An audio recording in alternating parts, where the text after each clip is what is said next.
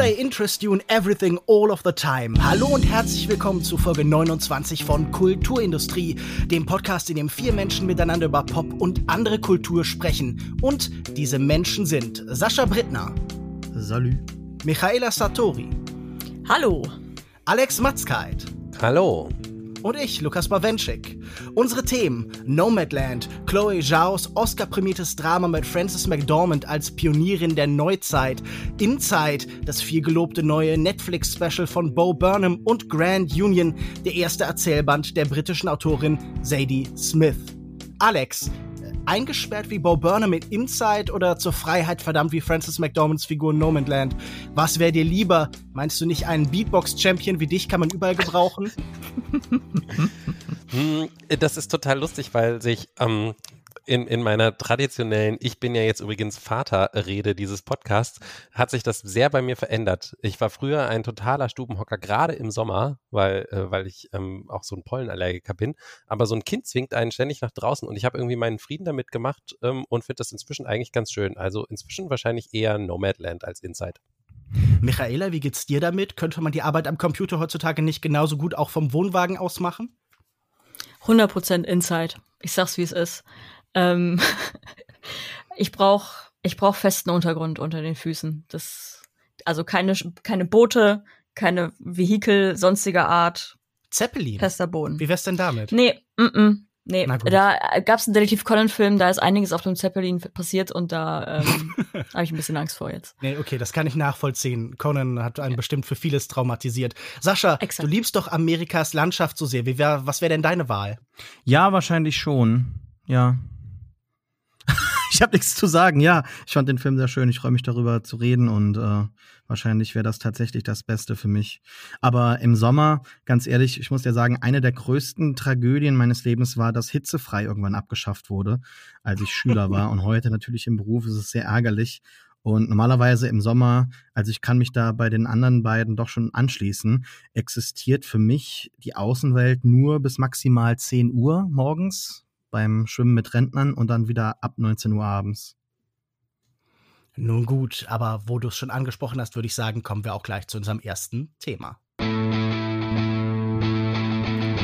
Nomadland, der dritte Spielfilm der chinesischstämmigen Regisseurin Chloe Zhao, kommt nach Hauptpreisen bei den Filmfestspielen in Venedig und bei den Academy Awards mit enormen Vorschusslorbeeren daher. Basierend auf Jessica Bruders Sachbuch Nomaden der Arbeit Überleben in den USA im 21. Jahrhundert begleitet der Film die nach eigenen Angaben Haus, aber nicht obdachlose Fern, gespielt von Frances McDormand, ein Jahr lang auf ihrer Reise durch Amerika. Seit dem Zusammenbruch ihrer früheren Heimat, der Bergbaustadt Empire, ist sie on the road, mit immer neuen Standorten für ihr Wohnmobil und stetig neuen Jobs. Von der Oscar-Gewinnerin und einigen Nebenrollen abgesehen, besetzt Zhao den Film vor allem mit Laiendarstellern. Wenn diese gerade nicht von ihrem Schicksal berichten, sehen wir wahrscheinlich Tableaus von amerikanischen Landschaften zur Musik von Neoklassik-Komponist Ludovico Einaudi. Sascha, ich habe im Vorfeld vernommen, und jetzt auch gerade schon in der Sendung, der Film hat dir sehr gefallen. Berichte uns davon. ja, ähm, vor allem die Kinoerfahrung hat mir sehr gut gefallen. Das ist der erste Kinofilm gewesen, den ich seit Tenet dann doch mal auf der großen Leinwand sehen konnte. Es war daher ein sehr sowieso berührendes äh, Kinoerlebnis, aber auch ein für mich doch irgendwo sehr persönlicher Film, weil er mich äh, ja direkt anspricht oder direkte Erfahrungen nochmal aufgewärmt hat. Ich habe 2012 äh, in Montana in einem Nationalpark gearbeitet und Work and Travel gemacht und habe dort direkt halt Erfahrungen ja, schöpfen können mit solchen Leuten, wie sie im Film gezeigt werden. Also Menschen, die in einem Nationalpark im Sommer dann halt eben diese typische Saisonarbeit machen, in Giftshops oder in Restaurants als Küchenhilfe oder Reinigungskraft arbeiten. Und ich habe sowohl junge als auch alte Menschen dort kennenlernen dürfen. In jungen Jahren ist das, finde ich, so ein attraktiver Wechsel und ein attraktiver Lebensstil, den ich in den letzten Jahren immer wieder ja sehr vermisst habe, weil man so losgelöst ist und die Zeit langsamer vergeht und man irgendwie so einen täglichen Kampf hat mit dem Leben, also man sucht sich so den Weg und in den letzten Jahren ist man so dann, zumindest in meinem Fall, in die Routine gefallen und dann fehlt das halt eben und alles geht schneller und Ähm, daher hat der Film ja viele Sachen aufgewärmt, die mich sowieso schon seit Jahren beschäftigen und ähm, jetzt auch noch mal so einen Kampf angesprochen, der in mir auch so ein bisschen äh, wütet. Also so die Frage bezüglich den Gegensätzen, was ist besser, Stabilität oder entwurzelt zu sein? Dann auch so diese typischen ähm, ja, äh, ja, Jahreszeiten eigentlich, wie das Leben so abläuft. So Sommer gegen Winter, das wird ja auch ähm, mit Vor- und Nachteilen inszeniert hier, aber auch Freundschaft versus Einsamkeit, was ist besser oder ähm, und, und, und wie das Leben auch dargestellt wird, eingefangen wird, so ähm, das große Wunder des Lebens gegenüber dann gestellt, dem, dem großen Verlust oder Verlusten, die wir halt immer wieder durchleiden müssen. Also mir hat der Film sehr, sehr gut gefallen. Ähm, und ich bin gespannt, was ihr darüber zu sagen habt. Michaela, wie ging es dir denn mit dem Film? Ich muss sagen, ich wusste nicht viel über den Film, außer dass er einen Oscar gewonnen hat und äh, hoch gelobt war. Und als ich begonnen habe, ihn anzuschauen, dachte ich mir ein bisschen, ah, okay, ich verstehe, warum der jetzt gewonnen hat, weil ähm, wenn Amerika eins liebt, dann ist es die American Working Class oder halt alternative Lebensentwürfe zum, ähm, zum Tellerwäscher, Millionär, Dings, Lifestyle zu geben.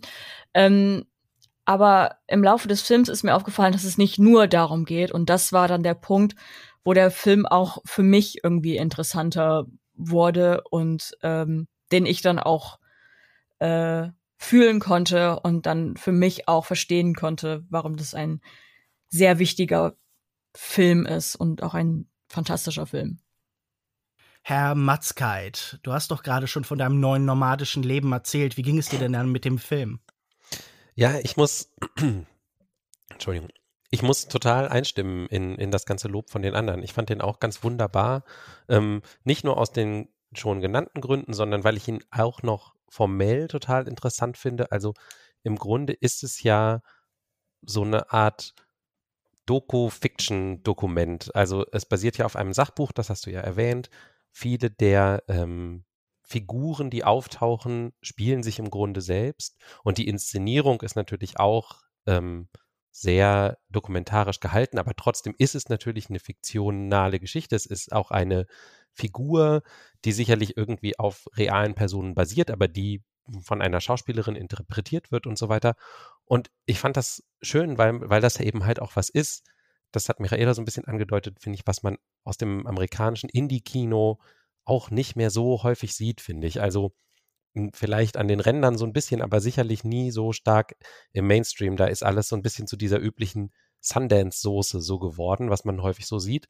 Und dass es halt davon auch eine willkommene Abwechslung war, hat mich sehr gefreut. Und mich hat der Film insgesamt auch bewegt. Also auch weil er ähnlich in, finde ich, so auch auf so, so mit so einem dokumentarischen Blick fast schon die Konflikte auch nicht so stark herbei inszeniert, sondern ne, mehr so nebenbei zeigt. Also er zeigt, dass dieses Leben als Nomade sowohl seine sehr schönen Seiten hat, ähm, eine Leichtigkeit einem, ähm, einem erlaubt, die auch immer wieder propagiert wird, ja, natürlich, ne, so dieses, glücklich ist nur der Mensch, der nichts hat außer dem, was er unbedingt braucht aber gleichzeitig auch zeigt, wie zerbrechlich das dann gleichzeitig ist. Also, dass dann halt nur eine Kleinigkeit passieren muss, wie eine Krankheit oder sowas und plötzlich gerät ähm, dieses Gleichgewicht, in dem man sich da bewegt, total ins Stocken.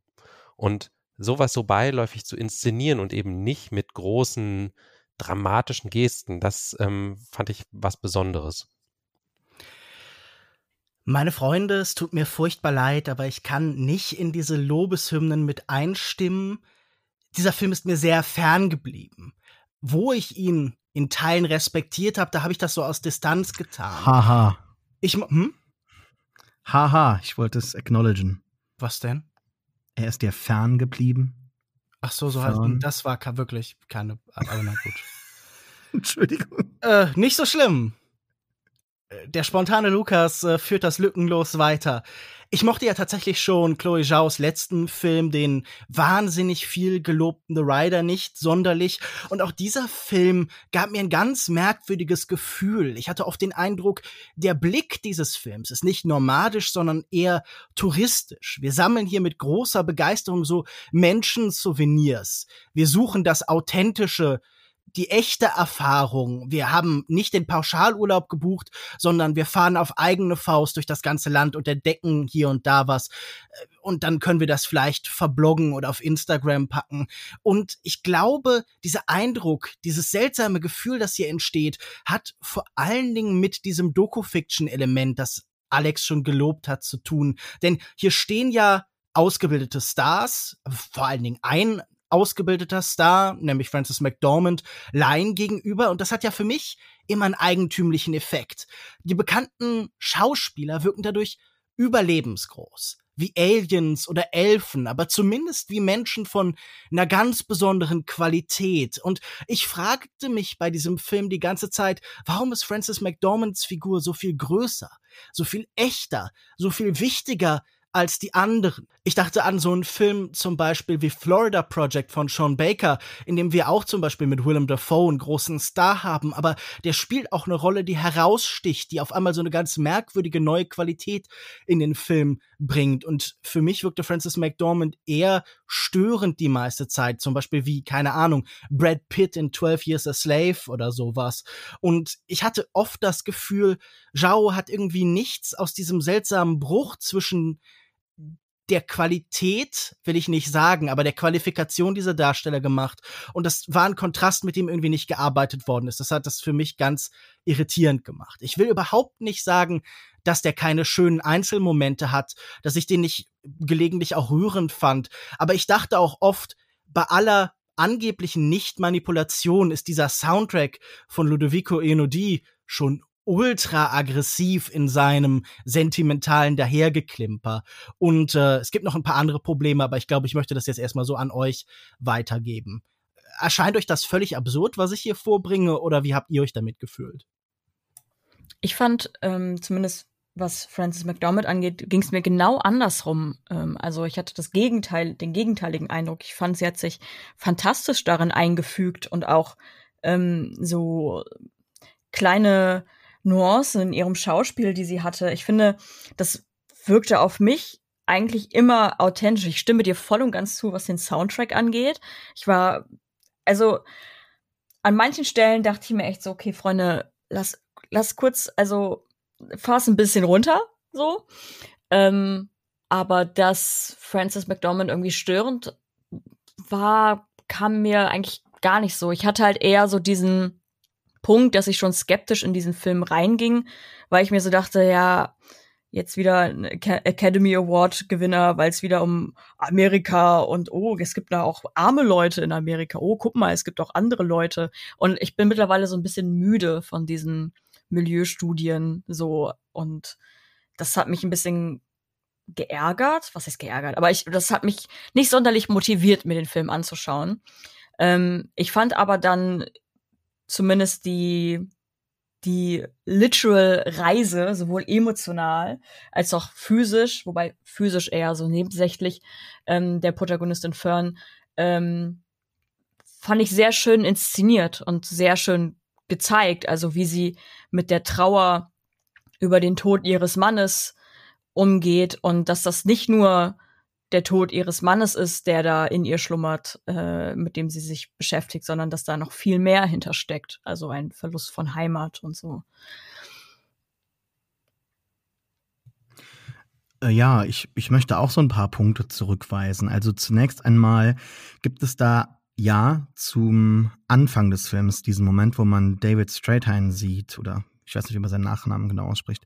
Und man weiß bereits schon, okay, man oder man erkennt ihn, das ist ein Schauspieler, der wird wahrscheinlich noch wichtig. Das ist quasi so ein Spoiler alleine, dass er auftaucht.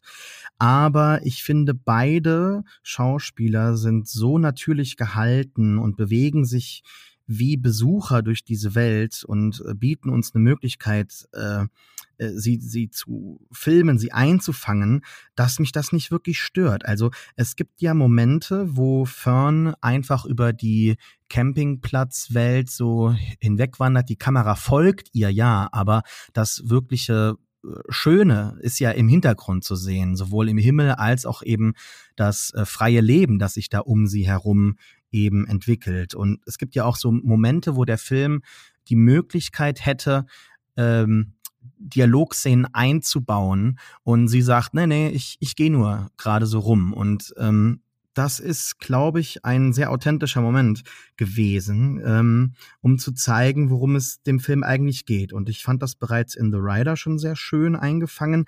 Ähm, worum geht es Sao denn? Also ich finde es in der Diskussion, das ist bei uns jetzt schon so ein bisschen angeklungen, sehr weird, aber auch irgendwie passend, dass der Film nur durch so eine Amazon-Kritik äh, durch so einen Amazon-Kritiktunnel irgendwie jetzt festgehalten wird. Da gab es diese Diskussion um Pausen bei Amazon oder um die ähm, ja, Weltwirtschaftskrise 2008, die natürlich hier die Story antreibt. Aber es geht ja um, um Figuren und um Botschaften, die ganz zeitlos sind. Also Situationen, die klar zeitgeistlich hier festgehalten sind, dann noch zusätzlich im Jahr 2012, wo ich eben selbst direkte Erfahrungen sammeln konnte und halt mit vielen auch äh, in direkten Gesprächen halt so die Schicksale erfahren habe.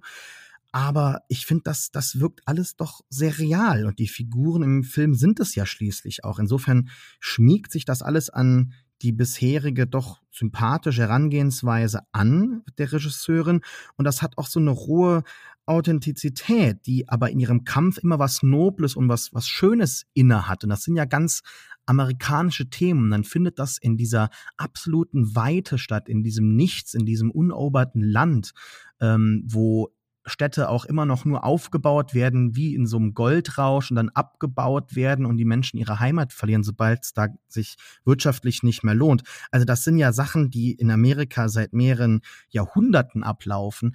In, insofern, ähm, es, es geht, glaube ich, um, um mehr so einen amerikanischen Spirit und, und nicht nur um die amerikanische Mittelklasse oder um äh, Themen, die jetzt das äh, späte 20., das frühe 21. Jahrhundert betreffen ich finde, Authentizität ist ein Wort, ähm, mit dem man wahrscheinlich sehr vorsichtig sein muss bei dem Film. Und das ist vielleicht auch so ein bisschen die Kritik von Lukas, die ich verstehen kann. Also ähm, eben genau dieses Doku-Fiction-Ding. Es ist ja so dieses, ich würde eigentlich gerne einen ähm, Dokumentarfilm über das Thema drehen, aber ein Dokumentarfilm bringt vielleicht nicht genau das rüber, was ich gerne hätte. Also mache ich halt einen Spielfilm, der so aussieht wie ein Dokumentarfilm, der sich anfühlt wie ein Dokumentarfilm, der aber dann gleichzeitig vielleicht die Sentimentalität mitbringt, die ich gerne hätte und eben auch den authentischen Teil, der vielleicht nicht äh, so ins Bild passt, so ein bisschen ausklammern kann.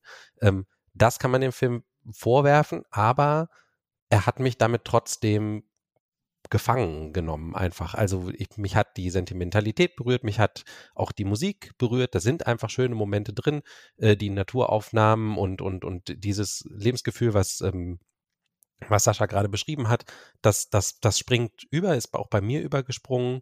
Und ähm, ja, ich fand es dann, wie gesagt, wie ich auch schon vorhin mal erwähnt habe, eher interessant, diese kleinen Momente zu sehen, wie, wie zerbrechlich das ist. Also, dass man im einen Moment diese große Freiheit spüren kann und im anderen Moment dann halt merkt, dass man halt doch sehr an bestimmten Dingen hängt, dass ähm, zum Beispiel natürlich das Gesundheitssystem dadurch nicht besser wird, dass man äh, nicht mehr in einem Haus wohnt und so. Ähm, und äh, dass man Leute, dass man Weggefährten auf dem Weg auch verliert und so, dass Freundschaft was ist, was was flüchtig ist dadurch und so und dass einem das manchmal auch schmerzt und ähm, das fand ich halt alles irgendwie so in sich sehr gut abgewogen und deswegen fand ich diese Entscheidung zu sagen, ich mache einen fiktionalen Film, der sich aber so ein bisschen dokumentarisch anfühlt, einfach interessant und hier gelungen. Ich glaube, was mich an dieser Argumentation so ein bisschen irritiert ist, das Leben ist doch in den meisten Ländern und in den USA sicher auch äh, auch mit einem Haus, auch in bestimmten Wohnsituationen wahnsinnig brüchig. Auch da kann der Verlust oder irgendeine Krankheit oder so sofort in den Bankrott führen. Das ist ja nichts Spezifisches. Dieses Gefühl von Atomisierung, das ist ja nicht nur in diesem äh, Milieu, das wir hier geschildert bekommen, bei den Nomaden, die sich selbst zu Pionieren erheben in ihren Beschreibungen, das ist ja nichts Einzigartiges. Und auch diese ganze Sprache, die sich darum entwickelt, die auch bei euch anklang, die will ich gar nicht kritisieren, aber ich finde, die ist ja nun nicht wertneutral, wenn er das uneroberte Land und die amerikanische Spirit ist oder so. Da ist schon irgendwie bei mir das Gefühl da, dieser Film hat eigentlich wenig Sehnsucht nach Gesellschaft und Kohärenz und sehr viel Sehnsucht nach dieser Verstreuung, der Atomisierung, die er auflädt mit so diesen Landschaften, die man mit diesem Western Spirit irgendwie so übertüncht. Und das will ich jetzt nicht irgendwie so politisch darauf reduzieren oder so, aber das ist jetzt schon irgendwie etwas, das dass ich nicht weiß, wovor, warum man das irgendwie politisch aktuell propagieren sollte. Ich verstehe, woher die Sehnsucht danach kommt. Ich verstehe, wo auch in modernen Gesellschaft halt, in modernen Gesellschaften heute halt irgendwie die Tentakeln äh, von überall heranreichen und die Netze, in denen man sich verfängt. Aber ich finde, das ist auch bezeichnend. Äh, Sascha hat irgendwie hier auch was schon beantwortet, das eigentlich von uns noch gar nicht angesprochen worden ist, Amazon, das irgendwie hier als Kontroverse wäre. Und ich glaube, das wäre gar keine Kontroverse, wenn das nicht so alleinstehend als äh, fast so ein so ein Punkt von, von Sicherheit. Also dieser Ort ist natürlich erstmal viel, ist die Multiplikation, ist die Vervielfältigung des Einzelnen in einem riesigen System und damit auch natürlich ein Bild von der Gesellschaft, die sie zurücklässt. Aber ich glaube, gäbe es irgendwie einen Impuls, eine Welt zu schaffen von Solidarität, von Verbindung, die nicht auf, auf, sagen wir, auf Spenden und auf Gutmütigkeit, sondern auf eine äußere Struktur angewiesen ist, dann wäre das gar nicht so viel diskutiert werden, weil man ja ein Gegenstück hat. Und das fand ich in Teilen irritierend. Ich hoffe, das habe ich jetzt nicht zu meandernd erzählt. Ich finde, also in den Punkten bezüglich diesem amerikanischen Spirit und was da alles aufgedingselt wird, da stimme ich dir zu. Das wie gesagt, ist ja auch einer der Gründe, warum der Film irgendwie auch keinen, also von mir jetzt keinen Oscar bekommen hätte, aber ähm, von der Academy Award Mira. Aber für mich, also ich konnte mich irgendwie davon lösen, davon, ähm, dadurch, dass ich den Film für mich als äh, Suche nach Heimat quasi interpretiert habe. Also beziehungsweise, was heißt interpretiert? Also es ist ja ein ganz zentrales Motiv. Ähm, was ist Heimat, äh, wo finde ich sie, wie äußert sie sich ähm, und was bedeutet Heimat überhaupt? Und da ist halt steht in großer Überschrift einfach Home is where the heart is. Also, also es wird schon im Film selbst gesagt, dass die Protagonistin Fran schon immer ein Freigeist war und früh von zu Hause ausgezogen ist, nie wieder zurückgeschaut hat und ihr Leben mit ihrem Mann Bo gestaltet hat. Und darin ihre, ihre Erfüllung gefunden hat. Nur als er dann gestorben ist, dann fing für sie dieser, ja, Nomaden-Lifestyle an. Das heißt, sie war lost, so, weil das die Heimat, die sie vielleicht in ihrem Ehemann gefunden hat, ihr weggenommen wurde. Sowohl durch ihren Ehemann als auch dann buchstäblich, indem ähm, ihre Postleitzahl, ihr Wohnort einfach ausradiert wurde.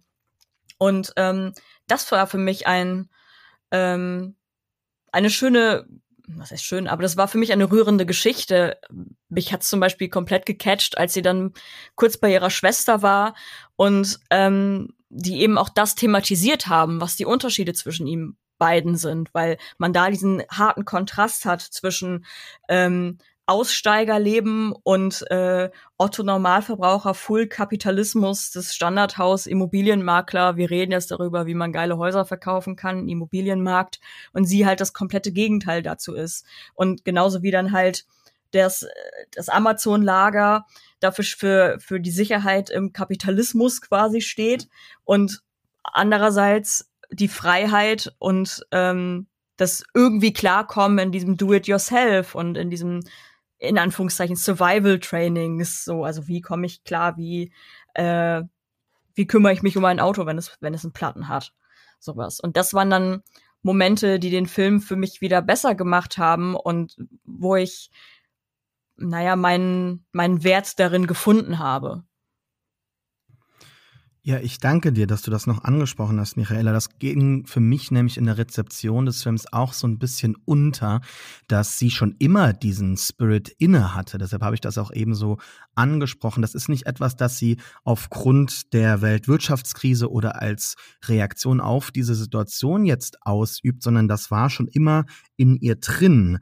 Und ähm, das spricht ja auch so einen inhärenten Wunsch vieler Amerikaner an, ganz autark zu leben, selbstständig zu sein, was natürlich auf ähm, oder in der Weite des Landes, besonders im Westen halt möglich ist. Und was eben dann ähm, prägnant wirken, das habe ich dann auch natürlich erlebt, ist, dass mit einem gewissen Alter dann auch natürlich gescheiterte Existenzen damit einhergehen oder die man zumindest aus unserer westlichen äh, oder westeuropäischen Sicht so ein bisschen äh, als so wahrnehmen. Also Menschen, die halt doch irgendwie am Anfang, wir sehen ja da auch unterschiedliche Nomaden, unterschiedliche, also zu unterschiedlichen ähm, Lebensabschnitten, die, die das noch im jungen Alter ganz gut hinbekommen. Aber wenn man dann halt ältere Menschen sieht, mit denen arbeitet, ähm, für mich war das dann halt ein äh, Studienjob, eine Erfahrung, auf die ich gern zurückblicke. Für andere ist das halt harte Realität, die sie halt machen müssen, um sich halt ihre Werte ähm, abseits der Arbeit eben erhalten zu können. Ne? Dass man halt sieht auch, dass es an vielen Stellen mit, mit Trauma verbunden ist, ne? dass, genau. dass man sich dazu entschieden hat. Genau, das ist nämlich das, was ich noch sagen wollte. Also Fern will ja ihre Trauer auch nicht überwältigen, weil wenn sie das tut, muss sie eben akzeptieren, dass ja, das passiert ist und vielleicht auch ein Stück weit auch vergessen. Das will sie ja nicht. Das spricht sie ja direkt an oder sie kann es auch nicht. Und was sie trotz eben ihrer vielen Möglichkeiten in der Situation festhält, ist ja dann halt dieser Wunsch nach, nach Selbstständigkeit und oder anderen Leuten nicht äh, auf der Tasche zu liegen. Und das macht sie ja zu einer sehr tragischen Figur und das rührt mich sehr, weil ich halt A, mit ihr mitfühlen kann. Ich finde, das ist sehr gut dargestellt ähm, im Film, aber weil es mich halt auch einfach an viele Menschen erinnert, die ich kennenlernen konnte in den Monaten und äh, in den USA und weil man dann halt eben auch doch merkt, das ist sehr authentisch, das ist sehr real, das ist ans Leben angeschmiegt, was hier erzählt wird und das ist jetzt nicht irgendwie so Slumming oder oder sonst was, sondern es ist mit sehr viel Würde auch inszeniert, wie man den Menschen halt entgegentritt. Also diese ältere Frau, die dann nochmal nach Alaska fährt, um einmal mit ihrem Kajak nochmal auf einem äh, auf einem See zu fahren und dann wird das Video nur geschickt, ne? Und dann später wird sie halt äh, in der Trauerfeier nochmal an, äh, wird nochmal an sie erinnert. Also das, das sind, glaube ich, so ähm, Beziehungen zwischen den Menschen, die viel bedeuten und die sehr real dargestellt werden und in dieser äh, weiten, losen Welt dort im amerikanischen Westen auch ganz typisch sind. Ich will jetzt natürlich keine ähm, grundsätzliche Kritik der Hermeneutik aufmachen, aber ähm, eventuell muss man auch so ein bisschen aufpassen, auch, ne, in, inwieweit hier wirklich ein, es kommt vielleicht auch nachher nochmal, wenn wir über Insight reden, äh, ganz gut zum Tragen, inwieweit man das manchmal auch einfach nur betrachten darf als die Geschichte, die, die, da erzählt wird und nicht die Geschichte, die darüber hinaus natürlich auch erzählt wird. Klar, die wird angedeutet, da geht es irgendwie drum, das ist, kann man nicht ignorieren aber vielleicht kann man es manchmal dann auch doch ignorieren und den Film einfach als Film für sich mögen und nicht unbedingt vielleicht als Gesellschaftskritik ist er vielleicht nicht besonders gelungen so. Aber als Film kann er ja trotzdem funktionieren, oder?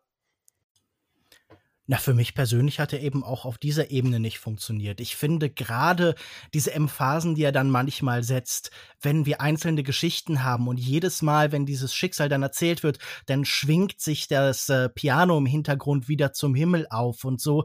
Das wirkte für mich dann einfach nicht authentisch, sondern mechanisch. Das wirkte nach Konstruktion, nach Kolportage und äh, für mich war der sehr wenig Genuss. Also da ist auch sehr wenig Welt, von der ich das Gefühl hatte, die wird mir auf interessante Weise gezeigt, sondern wie schon gesagt, ich hatte oft das Gefühl, man hat gelegentlich persönlich Erfahrungen, die auch natürlich mit Schmerz verbunden sind oder die einfach auf so die ganz äh, triviale, alltägliche Absonderlichkeit dieses Lebens, also zum Beispiel einfach in einen Eimer machen, weil man halt irgendwie kein richtiges Klo hat oder so. Das war für mich eine sehr ähm, sehr eindrückliche Szene irgendwie in ihrer, in ihrer Schlichtheit. Aber dann wird das immer wieder geframed und wieder eingeordnet zwischen diesen schönen Postkartenmotiven, zwischen diesem Amerika, das irgendwie auch nur ein Traum von sich selbst ist. Und deshalb fiel es mir sehr schwer, das zu genießen. Vor allen Dingen bin ich aber nicht durchgedrungen. Da war sehr wenig Emotionales für mich zu hören. Das hat mich alles nicht berührt. Das war mir alles was heißt egal? Ich konnte das, wie schon gesagt, so aus der Ferne halt wertschätzen. Aber nun gut, Michaela vielleicht mit einem Abschlusssatz dazu?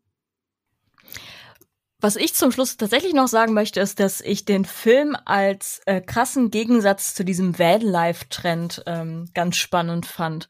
Also äh, das fiel mir gerade ein, als du sagtest, äh, ja, dann muss man halt in einen Eimer machen und entweder nimmt man einen höheren, wenn man Knieprobleme hat, oder kann halt den tieferen Eimer nehmen, äh, den, den niedrigeren Eimer nehmen. Ähm, weil es ja schon seit ein paar Jahren diesen Trend des Vanlives gibt, des Aussteigerlebens. Man äh, bereitet sich so ein Bulli auf und ähm, fährt dann durch Europa und macht so easy living und kommt dann irgendwann wieder in sein ähm, warmes Nest zurück. Und das ist so der, war für mich der, der Gegensatz dazu. Also dieses, das, dass man als Nomade lebt, weil man es nicht anders kann. So, weil das intrinsisch in einem drin ist oder weil man halt dieses Trauma erlebt hat, dass es keine Lifestyle-Entscheidung ist, sondern dass es ein, oder ja, dass es einfach eine, eine Lebenseinstellung ist. Und ähm, deswegen fand ich das dahingehend irgendwie spannend zu sehen. Also auch die unschönen Seiten dessen. Und wenn du einen Platten hast, hast du einen Platten, dann musst du dich drum kümmern. Oder ähm, du kann, musst dich von Dingen lösen, du kannst dich alles mitschleppen. Es ist arschkalt zum Teil in einem Van. Und ähm, das fand ich sehr schön. Also das ist dann vielleicht auch ein guter Film für alle Leute, die überlegen, ob sie das Vanlife, dem Vanlife frönen wollen. Gut, dann haben wir jetzt noch ein paar Konsumempfehlungen zum Abschluss. Braucht ihr den Van, braucht ihr nicht? Nomadland ist ab dem 1. Juli, man höre und staune, in den deutschen Kinos zu sehen. Die haben wieder auf.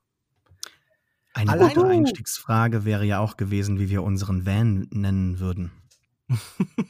okay. Van Gogh. Van Halen. Allein mit dem Einstiegskapitel ihres Debütromans Szene zeigen erhielt Sadie Smith Ende der 90er Jahre ihren ersten Autorenvertrag.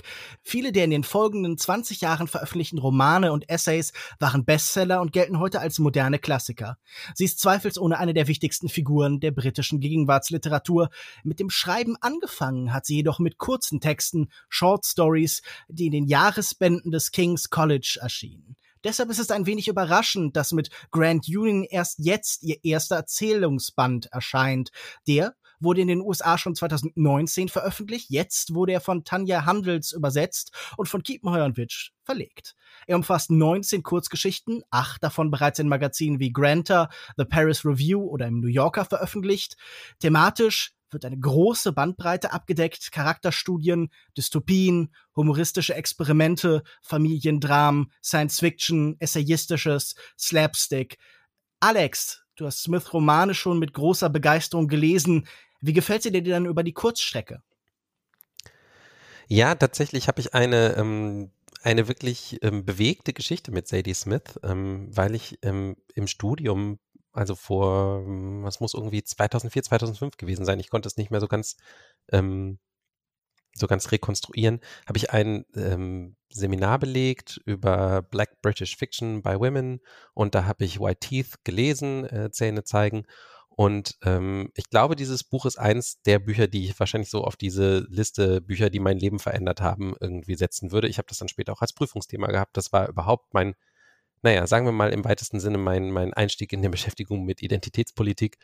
Und ähm, ich habe alles andere von ihr gelesen auch und mochte alles, also alle Romane ähm, auch immer sehr. Sie ist ja jemand, der sich an verschiedenen, auch stilistischen Experimenten schon versucht hat. Ähm, und ich mochte sie immer. Und deswegen habe ich auch das Gefühl, ich bin so ein bisschen einfach in sie verliebt und sie kann es jetzt halt irgendwie auch eigentlich gar nicht großartig falsch machen. Und so ging mir das jetzt auch mit dieser ähm, Kurzgeschichtensammlung. Also ähm, sie ist durch alle formellen Experimente und, und, und Formen eindeutig Sadie Smith. Das finde ich, ähm, merkt man halt immer ganz, ganz doll. Nicht nur, weil in jeder Geschichte irgendwie schwarzes Leben eine Rolle spielt, sondern auch, weil sie halt diesen, diese leichte Ironie hat, die, die immer irgendwie vorhanden ist, selbst in den, in den tragischsten ähm, Geschichten. Und weil sie halt dann auch so ein bisschen so diesen, also sie, sie, sie ist ja Britin, aber sie lebt ja jetzt in New York und das ist im Village irgendwie und das passt halt auch so total, ja. Und das reflektiert sie zwar auch, aber diesen bildungsbürgerlichen ähm, Blick, ich glaube, den, den wird sie halt irgendwie auch nicht los und der, ähm, mm, der zieht sich auch irgendwie durch. Und ähm, das hat mir überall, ähm, also es gab jetzt einige Geschichten in dem Buch, die fand ich jetzt einfach so ein bisschen vergessbar, aber so da in den Highlights, die es gab, fand ich den, fand ich das ganz hervorragend und war eben eigentlich froh, mal wieder Kurzgeschichten zu lesen. Macht man eigentlich irgendwie viel zu selten. Sascha, dich habe ich im Vorgespräch skeptisch erlebt. Hat sich dein Urteil noch einmal verändert? Nee, das liegt aber nicht jetzt unbedingt an Smith, sondern an so ein paar Umständen. Also wenn es bei mir beruflich eine Stoßzeit gibt, dann ist es Mai, Juni. Deshalb bin ich schon irgendwie ein bisschen zu spät zu dem Buch hinzugekommen mit viel Druck und dachte so, ah, jetzt muss ich es noch lesen. Und dann habe ich festgestellt, dass ich mir das Buch leider nicht auf Englisch bestellt habe, sondern wir besprechen jetzt die deutsche Übersetzung. Das ist nichts gegen Tanja Handels oder so sondern ähm, wenn ich dann halt Smith lese, dann gerne bitte auf Englisch. Das hat mich dann schon ein bisschen abgeturnt. Und dann habe ich die ersten beiden Geschichten gelesen und dann habe ich dich angeschrieben, habe gesagt, okay, äh, wann packt es mich denn oder was hat dich gepackt? Welche Geschichten haben dich gepackt, Lukas? Welche darf ich nicht verpassen? Weil Alex ja auch meinte, ja, wenn einem eine nicht gefällt, kann man einfach äh, skippen und äh, raussuchen, was man so findet. Und ja, es lassen sich halt so ganz typische Themen für sie halt finden, aber auch Themen, die momentan die Gegenwartsliteratur natürlich irgendwie bestimmen, Sex, Familie, Freundschaft, natürlich Race, Gender, Identity bei ihr. Aber hier auch dann so das Älterwerden, diese Aspekte fand ich ganz spannend, weil mich das inzwischen auch beschäftigt und diese Fragen schon, äh, also ganz direkt, aber diese Fragen auch schon ein bisschen länger plagen. So, wie sieht denn das dann aus mit äh, Mitte 50, ne? Also man Anfang 20 ist das alles noch so lose und easy, aber wie wird's dann später und welche Entscheidungen trifft man und wird man die bereuen und so weiter. Ähm, ja, also ich finde jetzt nichts mehr wirkliches ich, ich finde nichts mehr wirklich neu an diesem Buch oder etwas, das mich packt, leider, muss ich sagen. Es war irgendwie dann doch alles so ein bisschen gleich, aber auch manchmal ähm, überfrachtet, fand ich. Also College Stories neben anderen äh, über die äh, äh, über die Transfrau, die in, in New York lebt und dann halt eben mit dem Alter werden, äh, mit dem Älterwerden halt klarkommen muss und äh, manche Sachen nicht mehr passen und so. Also es, es sind Themen, denen man noch so eine gewisse Neuheit nachsagt, die aber, glaube ich, mindestens seit so einem Jahrzehnt, wenn nicht länger schon im Mainstream vorhanden sind und den auch irgendwie besetzen. Insofern bin ich ganz ehrlich, dass ich manchmal dann auch weiter geskippt habe, als ich gemerkt habe, okay, ich weiß, worum es geht. Ich habe es dann auch manchmal zu Ende gelesen, aber äh, es war dann nie an einen Punkt angekommen, wo ich gesagt habe, okay, das lohnt sich hier für mich oder ich kann hier drin versinken in dieser Welt oder in den Welten, in den Vignetten, die sie darstellt. Also ich bin doch schon so ein bisschen enttäuscht gewesen, ehrlich gesagt. Aber es mag auch an den Umständen gelegen haben jetzt, ultimativ vielleicht auch ja, keine Ahnung. Man mag, mag mir dann gerne wieder nachsagen, hier der Genre-Fan, für, für den war das nix oder so. Eigentlich war ich offen, aber aber es, es gab doch auch mehrere Genre-Geschichten. Ja, oder? ich weiß. Fiction und Dystopien, da ist doch für jeden ja, richtig. dabei. Ja, aber hm. ja, vielleicht war aber auch genau das mein Problem. So, ich hatte irgendwie Lust auf was Längeres. Also wenn dann mir eine Geschichte gefallen hat, war sie zu Ende und andere waren teilweise so kurz und flüchtig, dass sie mh, hm, ja, dass sie mich halt einfach nicht nicht überzeugen konnten. Sorry. Michaela, von deiner Beziehung zu Sadie Smith weiß ich gar nichts. Wie ging es dir denn mit dem Kurzgeschichtenband?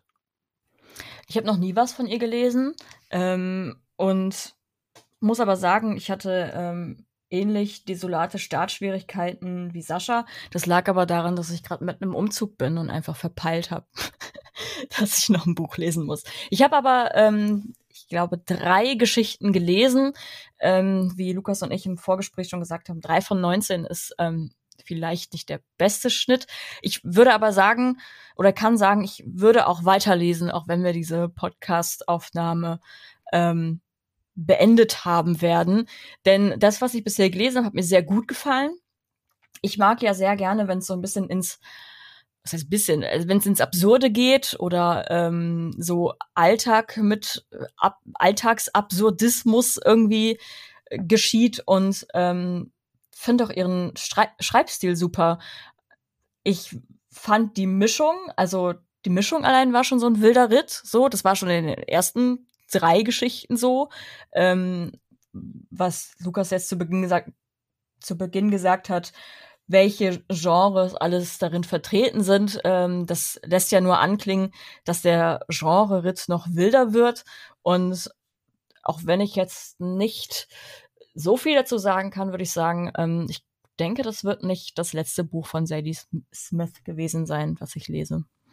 Lesen, gelesen haben werde. das war plusquamperfekt. Dann äh, ja trage ich da auch noch meine Meinung zu bei. Ich bin normalerweise überhaupt kein Fan von Short Stories. Und gerade bei dieser ersten äh, Sentimental Education, wir sind, oder nein, ich glaube, uh, The, Dialect, The Dialectic, da sind wir am Strand und ich dachte dann sofort an A Perfect Day for Banana Fish von J.D. Salinger, die Kurzgeschichte in meinem Leben, die ich bisher am meisten gehasst habe, die mich irgendwie auch fast so ein bisschen für dieses Genre Kurzgeschichte vergrätzt hat. Aber dann habe ich kurz danach dann wieder diese wundervoll schwebende, diese total evokative Sprache von Sadie Smith entdeckt. Da ist so eine allumfassende Leichtigkeit. Alles schwebt irgendwie. Da sind so diese ganz langen Hypotaxen, alles fließt so dahin und auf einmal kommen so ganz knappe Hauptsätze und punktieren das so, wie so, wie so Satzgerippe, die so dazwischen geworfen werden, in denen dann aber auf komische Weise viel mehr passiert als allen diesen Strömen da außen rum. Also, äh, ich will damit sagen, sie ist sehr gut darin, so sprachlich Pointen zu setzen. Und sie kippt auch so wunderschön vom Hochliterarischen, vom Schöngeistigen ins Vulgäre, ohne sich, dass sich das irgendwie wie so ein Trick oder billig oder vulgär oder forciert anfühlt.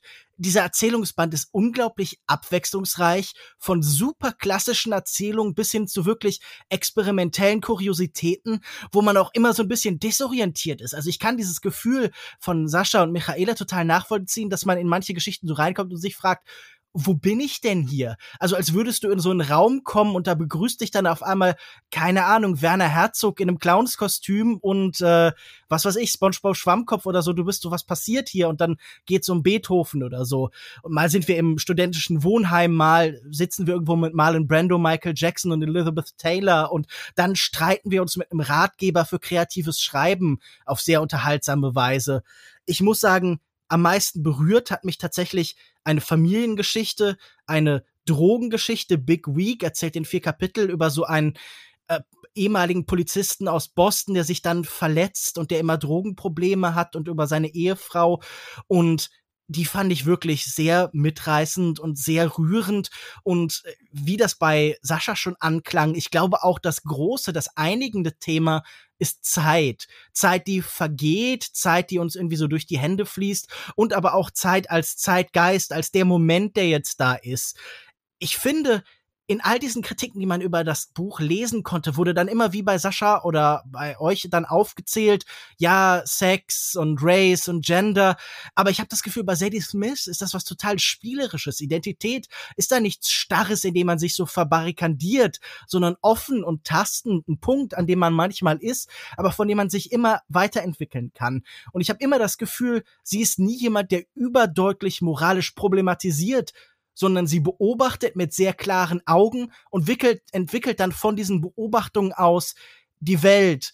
Äh, besonders schön in For the King gibt so eine ganz tolle Passage, wo ein Mann in Frankreich in einem Zug sitzt und immer wieder äh, For the King, äh, also für den König, ruft und sie dann darüber schreibt, wie die Leute jetzt durch neue Technologie sich dann von ihm abwenden können, aber das irgendwie auch ein, ein schönes Gefühl ist, da so eine so nebeneinander jetzt ermöglicht zu bekommen. Also so eine totale Ambivalenz, aber auch so eine Zuneigung für das, was sonst so kulturpessimistisch manchmal auch von Leuten wie mir sicher zu leicht weggewischt wird. Und ja, es ist irgendwie wunderschön, wie Zeit und Geschichte und alles dergleichen zusammenfließen. Also ich war wirklich fast durchgängig angetan und äh, eins muss ich vielleicht noch hervorheben, es gibt einen Text, der so ein bisschen essayistisch ist, der sich mit meinem wahrscheinlich unbeliebtesten, ungeliebtesten Feuilleton-Thema beschäftigt, mit äh, dem Schreckgespenst Cancel Culture, mit Schuld und Positionierung und der modernen Internetkultur und dem stalinistischen, das da vielleicht drin liegt, wo man sich sonst immer nur so denkt, ja komm, halt die Fresse, Ulf Poschert.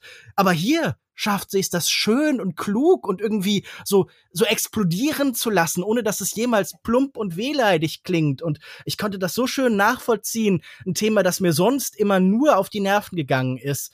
Und da, das fand ich schon eine große Leistung, wenn man so Sachen, wo man sich denkt, das möchte ich nie, nie, nie wieder lesen, wenn man das auf einmal vorgesetzt bekommt und denkt, oh toll, dieses ähm, Utopische hatte sie immer schon, ähm, finde ich, dieses Beobachtende und, ähm, und so ins Positive wenden auch. Also der zentrale Satz, der bei mir hängen geblieben ist aus, aus ähm, White Teeth, ist äh, die Hauptfigur, die äh, sich eine Zukunft vorstellt, in der Wurzeln keine Rolle mehr spielen werden. Also ähm, so eine, so eine, so ein Wunsch von, von, dem, von der Überwindung eigentlich diesem, dieses Ganzen. Und das ist interessant, Lukas, wir, wir, wir könnten uns diesmal, glaube ich, wirklich ganz gut übereinander legen. Big Week äh, ist tatsächlich die Geschichte, die mir auch am meisten hängen geblieben ist. Ich frage mich, ob es vielleicht daran liegt, dass sie einen weißen Protagonisten hat. Ähm, aber äh, nur so eine als interessante äh, sozusagen Nebenbeobachtung und äh, die diese For the King Geschichte finde ich auch ganz toll, weil da nämlich auch genau dieser Aspekt drin äh, steckt, den Sascha äh, meinte. Also dieses äh, ist er im Endeffekt eigentlich äh, autofiktional, würde ich mal tippen. Also es handelt ja nur davon, dass sie einfach einen guten alten Bekannten wieder trifft und sie sozusagen einen einen Abend mit Gesprächen und Getränken irgendwie in Paris verbringen. Und ähm, die, worüber sie so reden und was sie so beobachten und was, was sie so, ähm, was sie so an Themen irgendwie festmachen, so übers Älterwerden und so und gerade über diese Zeit so zwischen, ich glaube, Sadie Smith ist ungefähr mein Jahrgang, vielleicht ein paar so Jahre älter, aber nicht viel. Also so zwischen Ende 30 und irgendwie Mitte 50, wo, wo, so, dass man sich dieses so, wo geht die Zeit hin, dass man plötzlich merkt zum ersten Mal, dass man auch tatsächlich älter wird und dass man nicht mehr jung ist und so.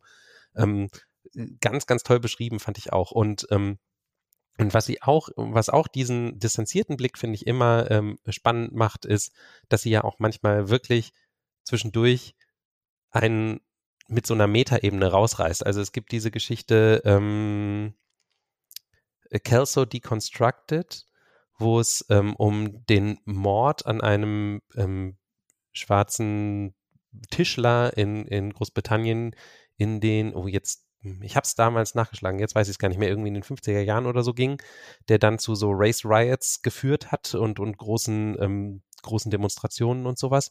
Und sie erzählt diese Geschichte nochmal, macht aber da ähm, daraus gleichzeitig sozusagen eine Abhandlung über ähm, warum es wichtiger ist, warum es wichtig ist, Geschichten über sowas zu erzählen und nicht nur die reinen Fakten zu erzählen, weil wir auf so eine Art emotional mitgenommen werden muss und bringt einen dazu, also gleichzeitig so zum, ähm, zum Nachdenken. Das ist so, ein so ein postmodernes ähm, Moment, was sie nicht überall drin hat und nicht so viel drin hat, selbst in den einigen essayistischen Geschichten, äh, die es ja gibt, ähm, ein äh, Now More Than Ever, diese Geschichte über Cancel Culture, die, die du gerade erwähnt hast, hat, ist ja auch so ein bisschen so sehr meta, aber äh, nicht alle sind so. Aber ähm, hier fand ich es auch wirklich sehr, sehr geschickt angewendet, in, dass sie einen zwischendurch so leicht aus der Geschichte raus rausreißt, fast so wie, wie ganz am Anfang so der postmodernen Texte so aus den 80ern und sowas und ähm, aber trotzdem die Geschichte erzählt, also einem trotzdem irgendwie das gibt, was man haben will. Also ich möchte mich ganz kurz nochmal euch anschließen und doch noch etwas Positives sagen. Mir hat dann doch der Conversational Style der Dialoge passend zur Story manchmal gefallen. Manchmal hat er mich auch ein bisschen gestört, wo ich gedacht habe, okay, jetzt wird nur was beschrieben, um den Geschichten und, und den Menschen in die Situation etwas Authentisches zu geben. Also versuchen, also der, der Versuch findet statt, authentische Gespräche einzufangen, um die Geschichte eben realer werden zu lassen. Und das hat mich manchmal gestört, manchmal aber nicht. Manchmal war es sehr erfolgreich. Was aber jedoch, und da möchte ich mich vor allem Lukas und, und Alex jetzt äh, euren äh, Wortbeiträgen anschließen, was, was ich sehr schön fand, waren dann tatsächlich die treffenden äh, kleinen Momente, die ähm, sehr schön eingefangen sind und die einen manchmal so ein bisschen überraschen. Also da wird quasi aus dem Nichts okay, es geht um eine Liebesbeziehung, aber es wird dann darüber gesprochen, wie schön der Penis an dem Bauch anliegt, wenn er auf dem Rücken liegt, äh, der Mann.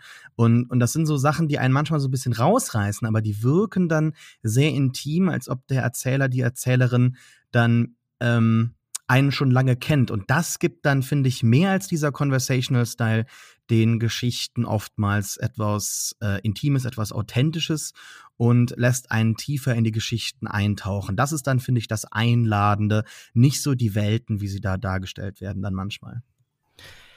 Ich finde, was du beschreibst, kommt sehr nah an eine der großen Stärken, die ich hier in diesem Stil sehe. Da ist immer das Gefühl, für mich zumindest, dass das letztlich, auch wenn gar nicht so viel detailliert beschrieben wird, sehr physische Romane sind irgendwie. Also die so eine klare Körperlichkeit haben, wo man das Gefühl hat, auch wenn nicht jede Figur im Detail irgendwie beschrieben wird, hat man sehr klare Vorstellungen von der Art, wie sie aufgebaut sind, wie sie sich durch die Welt bewegen und was das mit ihnen zu tun hat. Also wie das eben Ausdruck ihrer Identität ist und umgekehrt, wie das ihre Identität oder das, was sie dafür halten, mitprägt. Und dieses seltsame Wechselspiel zwischen äh, ja, wenn man es jetzt hochgestochen formulieren möchte, zwischen Geist und Körper.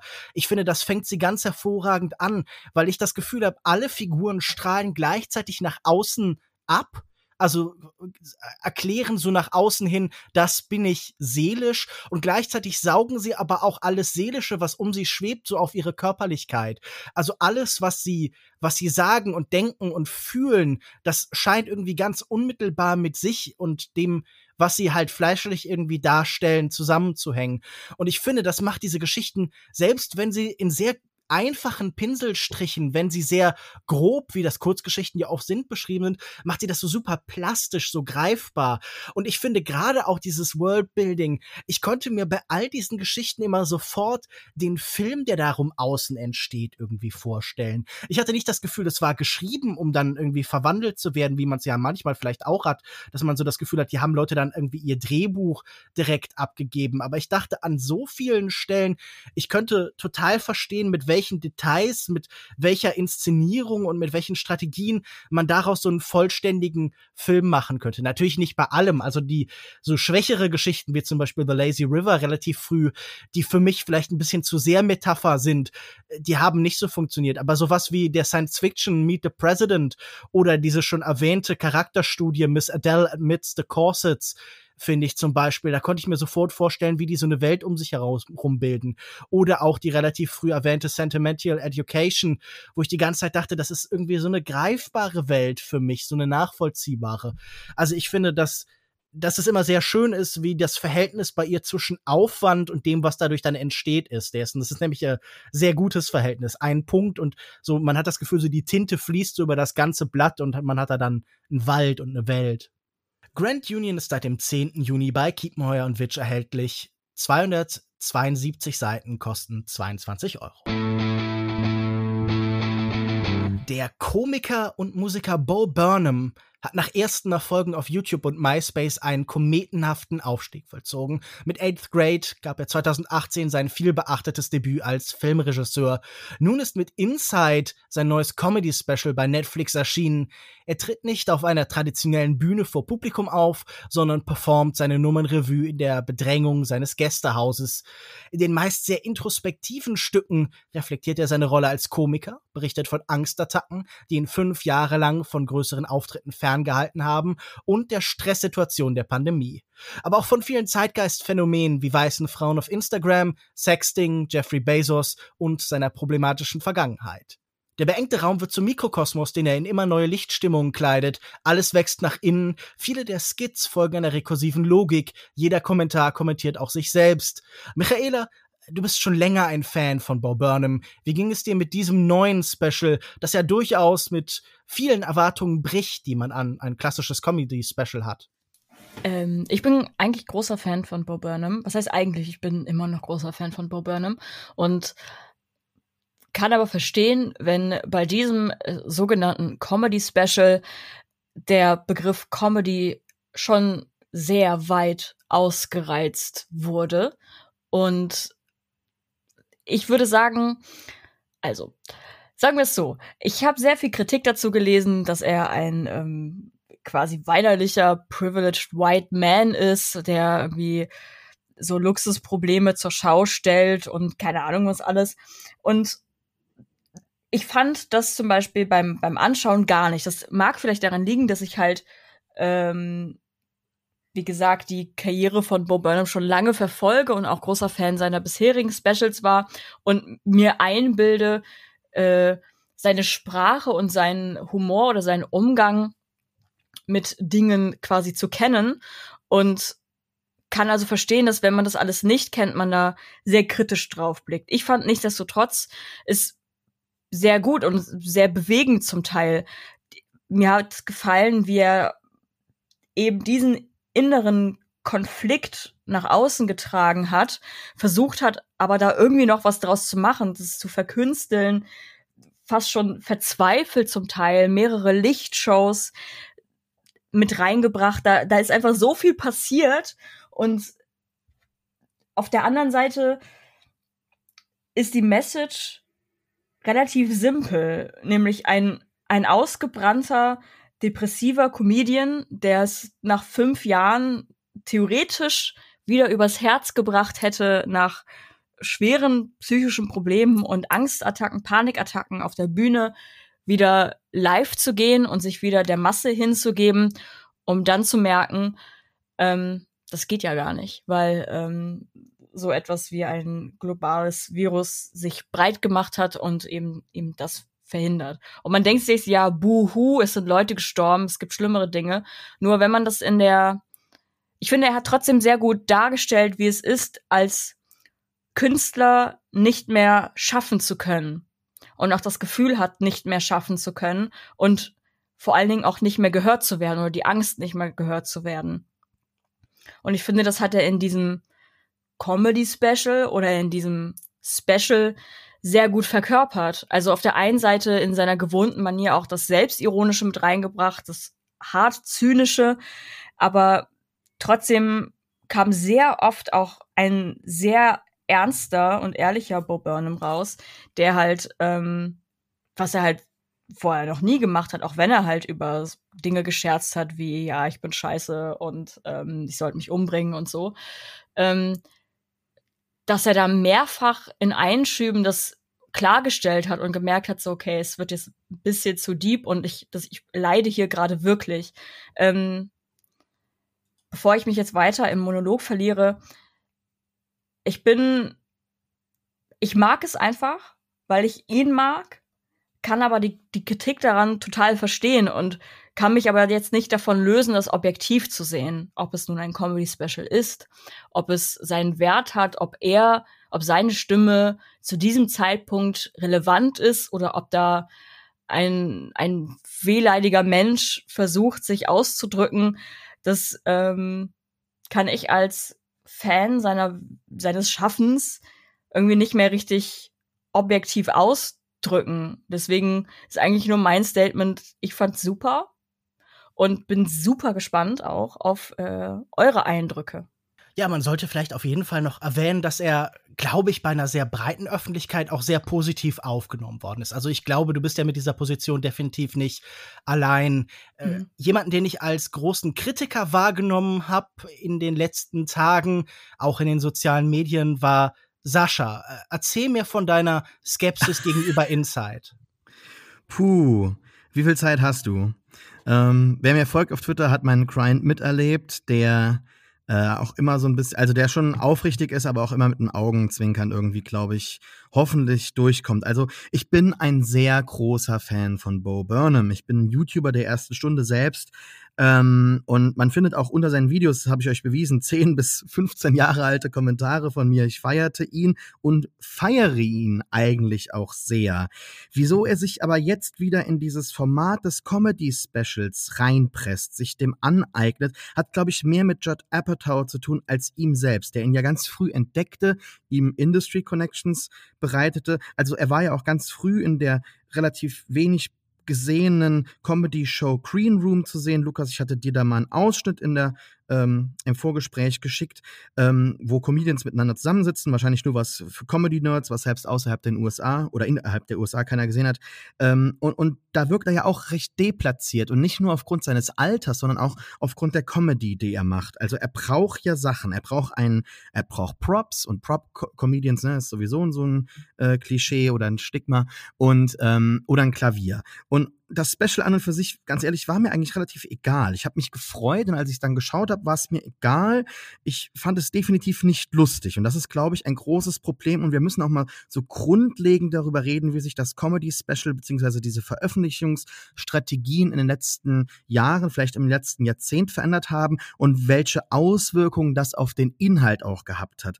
Louis C.K. hat vor rund zehn Jahren das, äh, die Veröffentlichungsstrategie, die Veröffentlichung, die Veröffentlichungsstrategie revolutioniert, indem er einfach sagte, hier ist mein Special, ich habe selbst gedreht, wie Bo Burnham übrigens auch, das machen andere Menschen schon seit sehr langer Zeit. Äh, natürlich nicht mit diesem maximalistischen Ansatz, aber hier, ich habe es gedreht, ich habe es gemacht, es ist mein Ding, gib mir fünf Dollar bar auf die Kralle. Das hat andere Comedians gezwungen, einen ähnlichen Weg zu gehen, hat aber auch vielen den Weg bereitet, den Weg demokratisiert und diese eigentliche Krönung durch HBO oder Comedy Special, halt ein Half an Hour oder ein Hour Special zu bekommen, das ist weggefallen. Und dann kam Netflix und hat quasi die ganze Sache endgültig platt gemacht, der äh, dem Comedy Special so ein bisschen den Chaos gemacht, weil inzwischen wird das ja in einem sehr traurigen Maße komplett relativiert. Also worum geht's denn eigentlich hier jetzt in diesem Special? Ich würde nicht sagen um Comedy.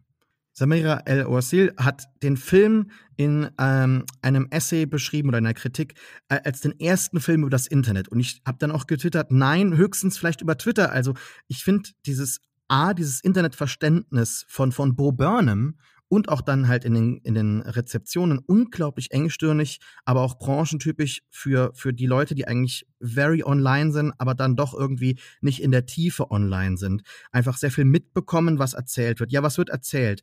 Es wird sich lustig gemacht über Unpaid Interns, Reaction-Videos, Amazon-Kritik, Sexting, die eigene Problematic Vergangenheit, ähm, Twitch-Streaming, halt alles Sachen, die wir schon kennen, die wir schon hundertmal gesehen haben. Was ihm auf jeden Fall gelingt, ist nach wie vor, er ist sehr talentiert und daher kann er sehr catchy Musik machen.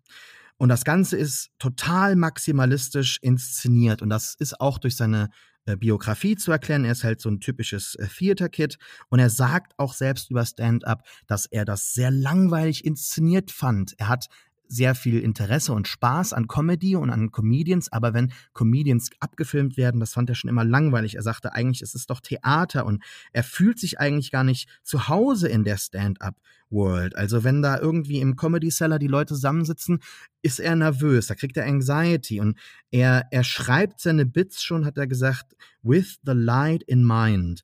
Und das ist, glaube ich, eine andere Art von Comedy, die sich eher in Musikvideos festhalten lässt. Das hat so Weird Al-Vibes. Und das ist halt, ja, ganz witzig, aber halt, ja, just not very funny. Comedy ist meiner Ansicht nach zwei Dinge. Entweder ist Comedy über Schmerz und dann möchte ich bitte darüber unterhalten werden und nicht an den Schmerz erinnert werden. Oder ich schaue mir Comedy, damit der Schmerz weggeht, damit ich nicht an den Schmerz erinnert werde für eine Stunde oder so. Und hier wird das halt so direkt adressiert. Aber Mental Illness Probleme sind ja auch für Comedians außerhalb von Pandemien nichts Neues.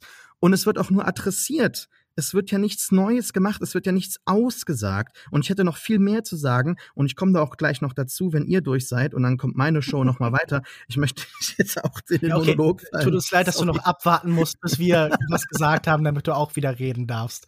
Ich leite jetzt mal ganz geschickt zum nächsten weiter. Daddy made you your favorite open wide. Alex, wie mundet dir denn der Content? Ja, ich, wow. ich, ähm, ich finde es eigentlich ähm, ganz schön, dass Michaela es eigentlich schon gesagt hat. Also ich, ähm, ich habe es geguckt und ähm, ich habe tatsächlich mehrfach gelacht und ähm, gar nicht geweint. Ähm, und ich finde, Sascha hat in, in, in der Hinsicht recht, äh, dass da tatsächlich relativ wenig originelle, neue Gedanken drin sind. Aber eben, Michaela hat es auf den Punkt gebracht. Ich finde, es ist halt auch das Gefährliche daran, ähm, da hatten wir es vorhin bei Nomadland drüber, darin gleich irgendwie die große Aussage über die Gesellschaft äh, heute, über das Internet und so äh, zu sehen, weil ich das auch, ähm, also das, ja, da, dafür ist es alles nicht besonders. Das sind größtenteils Plattitüden, finde ich, so äh, auf Jeff Bezos rumzuhacken und ähm, und, und solche Dinge und und ähm, ähm, Critical Whiteness irgendwie äh, dazu applizieren. Das ist alles ja, das deswegen, ich hatte euch zwischendurch in unserem Gruppenchat geschrieben, dass ich äh, McHappy das ähm, ähm, dass sein letztes Special von vor vier Jahren äh, nicht so gut gealtert finde, weil ähm, weil ich den Eindruck hatte, ja, die Punkte waren vielleicht vor vier Jahren, die er da anbringt, irgendwie gerade aktuell, aber die sind jetzt irgendwie auch schon wieder durch, ja. Und ich habe schon das Gefühl, da hat sich nicht viel getan jetzt. Also die, die Sachen, ähm, die hier drin stecken, sind, äh, gehen immer noch auf einem, passieren immer noch auf einem ähnlichen Level. Aber und das, Entschuldigung, jetzt komme ich wirklich auf das, was Michaela gesagt hat. Es ist ein, finde ich, doch recht beeindruckendes Zeugnis ähm, eben so einer One-Man-Show, was, was eine Person, die eben die, wie die, diese Isolation erlebt hat und ähm, sich in so einem ähm, furchtbaren postmodernen Reflexionskreislauf ähm, äh, und, und, und ähm, Teufelskreis befindet und wie die das irgendwie in Kunst kanalisiert. Und, ähm, und diese Kunst fand ich dann schon irgendwie zumindest beeindruckend umgesetzt, ähm, sowohl ähm, im, im Großen, also ähm, diese Art von Selbstinszenierung und auch natürlich dieses ganz bewusste Auswählen auch von Momenten, die ja so ganz zufällig und candid irgendwie wirken sollen, aber halt auch natürlich mit diesem okay, wie kann ich Lichteffekte vielleicht auf eine Art und Weise inszenieren, die sie so selbst gemacht aussehen lassen, ähm, indem ich einfach mit einer Stirnlampe an die Disco-Cool an der Decke ähm, scheine zum Beispiel. Und äh, äh, dann schon auch in, in der Selbstinszenierung eben klar Reaction-Videos, die dann zu so einer ähm, endlosen Schleife werden oder ähm, ein Let's Play, das irgendwie dann einen, wo er sich selbst spielt als Videospielcharakter, fand ich zum Beispiel ziemlich gut. Ähm, diese Bewegung, wie er das alles macht. Und ich bin mir ziemlich sicher und ähm, eventuell ist, ist, das etwas, was, was jemanden wie Sascha ärgert, dass solche Dinge an anderen Stellen im tiefen Internet schon von anderen Leuten mal gemacht wurden, aber es braucht ja auch immer die Leute, die das irgendwie in so einen Kontext setzen und in den Mainstream ziehen, damit man das auch mal mitbekommt und drüber redet und ähm, und dafür, daran fand ich es halt interessant. Ich fand es interessant als Zeugnis ähm, einer Person und dass es irgendwie, äh, dass keine echten Erkenntnisse und eine und, und total viele Plattitüden drinstecken, ist irgendwie auch so ein bisschen the point, weil das ist ja genau das, was passiert, wenn man so in seinem eigenen Kopf feststeckt und irgendwie das nirgendwo anders rein kanalisieren kann, als die Sachen, die man halt produziert. Das ist definitiv nicht falsch aber ich habe nicht das Gefühl, das macht es unbedingt besser. Äh, auch ich habe mir im Vorfeld noch mal Make Happy angeschaut und da sind mir zwei Songs dann doch sehr deutlich oder zwei Abschnitte sehr deutlich herausgestochen. Zum einen ein Song, den er da singt über das Pandering, also das Anbiedern des Country-Genres. Und ich fragte mich, passiert das in diesem Special Inside nicht für eine andere Zielgruppe genauso? Also ist das nicht äh, das, was das Country-Genre vielleicht in seiner Phrasenhaftigkeit, in seiner Sammlung von schlichten Reizbildern, so fast Pavlovsch, anordnet, genau das, was hier irgendwie gespiegelt wird, vielleicht für so eine Millennial- oder Zoomer-Generation, für Leute, die zu viel im Internet sind, für die Leute, die jetzt ein Jahr eingesperrt werden, und ich habe mich tatsächlich gefragt, ob er hier nicht für seine spezifische Zielgruppe, für vielleicht eine Generation von Millennials oder Zoomers oder irgendwo dazwischen, Menschen, die vielleicht auch zu viel im Internet sind, die viel drin sind, jetzt gerade natürlich in dieser spezifischen Pandemie-Situation, ob der nicht sich auf gleiche Weise anbietet, ob er nicht wie in der Country-Musik bekannte Elemente anordnet und arrangiert auf eine Weise, dass sie ihnen vertraut erscheinen, dass er ihnen genau das, was sie ohnehin permanent als Input über Twitter, über Instagram und so weiter ins Internet blasen, ihnen einfach zurückgeben, ob das nicht einfach ein Paraphrasieren im breiten Stil ist. Was auch schon anklang in diesen rekursiven Momenten, in dem Wiederholen und in dem Schleifenartigen, das ist eine Aporie-Kunst im weitesten Sinne. Eine Kunst, die das Gefühl hat, es gibt eigentlich keinen Ausweg mehr und eigentlich auch keine klare, feste Entscheidung. Und wir haben von dieser Kunst in den letzten zehn Jahren wahnsinnig viel gehabt. Man könnte das natürlich als allgemeine Eigenschaften der Postmoderne bezeichnen, aber ich würde sagen, das hat sich in den letzten Jahren noch mal verstärkt. So diese permanente Erzählung, die wir uns alle gegenseitig immer und immer wieder unter die Nase reiben, ist, wir können eigentlich nichts ändern, wir sind in Strukturen und in Schleifen gefangen und jetzt bleibt oft nur noch vielleicht so ein vages Schuldgefühl. Ich glaube, der Selbstkritiker ist so eine ganz moderne Form äh, der, also ist eine ganz moderne Figur der Gegenwart und wir erleben ihn hier ja in seinen Problematic-Songs, aber eigentlich in allem ganz viel als Selbstkritiker, jemand, der von so einem vagen Schuldgefühl geleitet ist, der sich fragt, darf ich überhaupt noch sprechen? Und ich muss sagen, das finde ich überhaupt keine spannende Frage mehr. Natürlich ist es wichtig, dass Leute über ihren Standpunkt reflektieren und zur Kenntnis nehmen, welche Privilegien sie haben.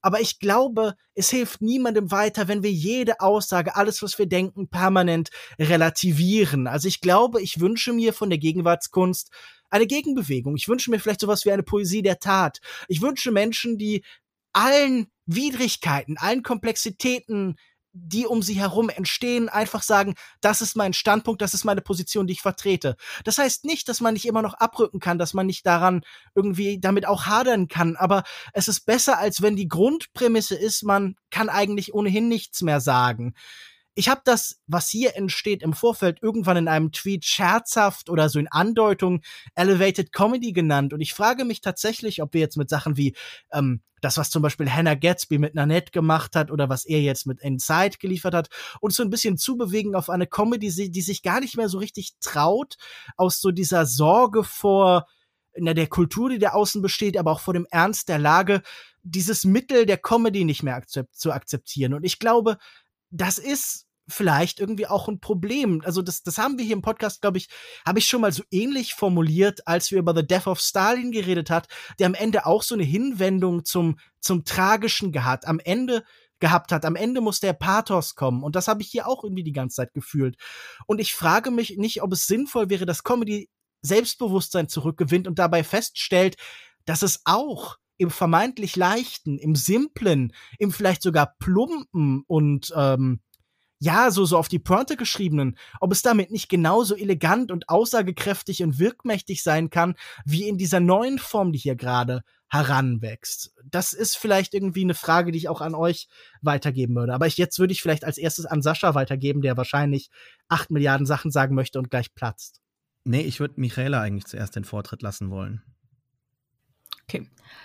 Ähm, ich finde, was Alex eben meinte mit diesem Teufelskreis, ähm, ist ein gutes Stichwort. Denn wir sehen Bob Burnham quasi im, im ewigen Teufelskreis eines Künstlers und vielleicht sogar eines Comedians in genau den aktuellen Zeiten. Worüber will man noch Scherze machen? Es gibt eigentlich nichts zu lachen. Also, um es jetzt mal plump auszudrücken, die, die Leichtigkeit des Seins ist ja irgendwie, ist weg, schon seit, seit einigen Jahren und mit einer mit einer globalen mit einem globalen Virus, das Tausende von Menschen auf dem Gewissen hat, was gibt's denn noch zu lachen, Digga? Und wie willst du da als Künstler und speziell als Comedian da irgendwie noch einen Weg finden? Und ich finde gerade diese diese diese Verzweiflung und genau diesen diese dieses in your feelings und in your head sein, das bringt er mit diesem Special irgendwie auf den Punkt so und ich mich würde auch total interessieren, einfach jetzt so eine Zeitreise zu machen und auf dieses Special noch mal in zehn Jahren zurückzuschauen und zu sehen, okay, Alter, was ging denn da ab? Die Leute waren ja komplett fertig, weil ich glaube, das ist das so ein Abbild des Zeitgeistes. Also für mich hat es genau das abgebildet, was ich mir auch immer öfter denke, so was, worüber kann ich auch Scherze machen, Alter? Also im Grunde genommen die Realität, die Witze schreiben sich von selbst, aber kann man darüber noch lachen? Also, das einfach, ja, um jetzt nicht so auf so, äh, bla, die Welt ist scheiße, aber dass so Leute wie Donald Trump Präsident werden konnten. Digga, das ist ein, das ist ein Comedy-Special an sich, aber das ist halt die fucking Realität, die halt echte Konsequenzen mit sich trägt. Und da kann man noch so viele Scherze drüber machen, aber the joke isn't funny anymore. So. Und ich finde, wie gesagt, genau diese Verzweiflung eines Künstlers und vielleicht auch eines privilegierten weißen Mannes ähm, zeigt er. Und er macht sich da im wahrsten Sinne des Wortes auch ähm, nackt. So im, im Laufe des Specials verliert er immer mehr Kleidung. Also er, ja, er verliert immer mehr Kleidung und ähm, also die, die Behaarung, er verlottert immer mehr und am Ende des Specials habe ich das Gefühl, weiß er auch nicht mehr so weiter. Ich, ich bin wirklich die Letzte. Jesus. Ja, naja.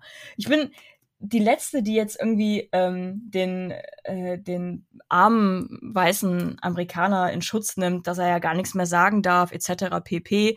So, überhaupt nicht. Nur, ich sehe das, ich sehe das eher aus einer Sicht einer, ähm, ja, aus der, aus der Künstlersicht und aus, vielleicht auch aus der Sicht einer, äh, ich würde nicht sagen, ich bin so lustig wie Bo Burnham, aber auch aus einer Sicht einer Person, die sich hum mit Humor beschäftigt und äh, eine Zeit lang auch mehr auf der Humorschiene gegrindet ist auf Social Media. Aber worüber soll man noch Witze machen in Zeiten wie diesen? Wenn nicht jetzt, wann dann?